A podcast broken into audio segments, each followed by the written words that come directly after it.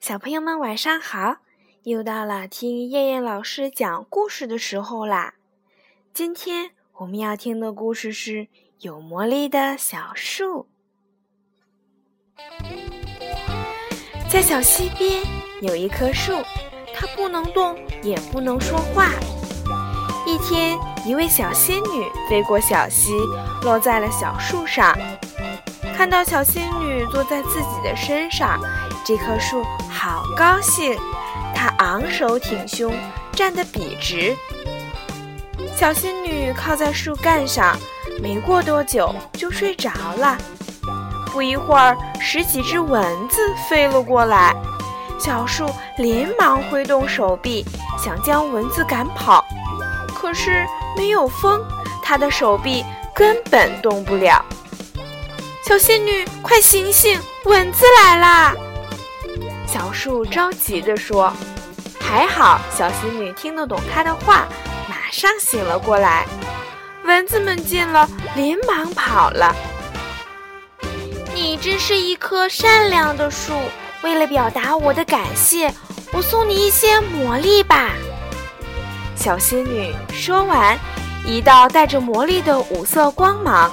落到了小树的身上，小仙女很快就走了，而小树却成了一棵有魔力的树。不一会儿，小树看见了一只小灰兔跳了过来，在小溪边吃着鲜嫩的绿草。好，戏弄一下它。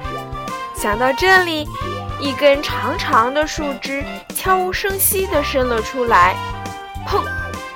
小灰兔被推倒在地，它四处张望着，可是四周什么都没有。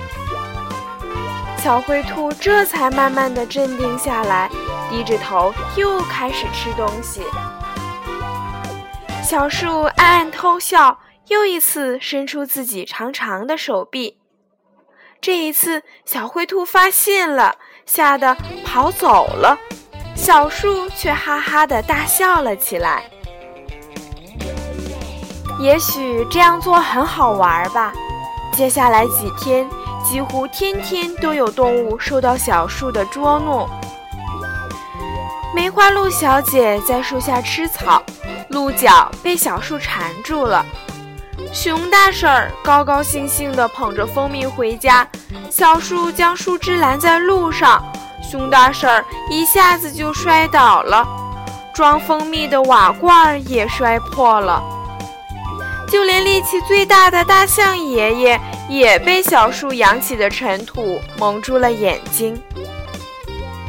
小溪边有一棵怪树，很快这个消息就传遍了整座森林，动物们都不敢去小溪边了，它们都跑到别的地方喝水。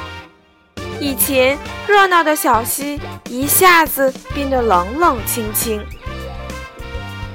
刚开始，小树还觉得无所谓，可时间一久，小树便觉得十分的寂寞。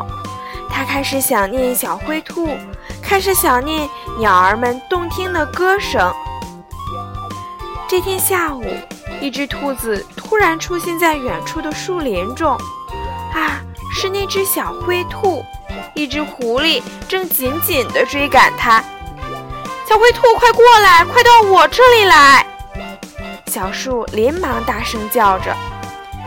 小灰兔犹豫了一下，跑了过来，狐狸也跑过来。小树马上挥动长长的手臂，狐狸被扔到了十几米以外，小灰兔得救了。它激动地向小树道谢，很快他们便有说有笑起来，成了一对好朋友。有朋友的感觉真好呀！小树高兴地唱起歌来。从这以后，小树再也不戏弄别人了。他用魔力做了许许多多的好事儿。当然啦。他的朋友也越来越多了，冷冷清清的小溪边又重新热闹起来啦。所以，小朋友们，我们一定要对其他的小朋友友善一点，友好一点，这样我们就能够做好朋友啦。好了，小朋友们，我们今天晚上的故事就先讲到这儿啦。我们明天晚上再见，小朋友们，晚安。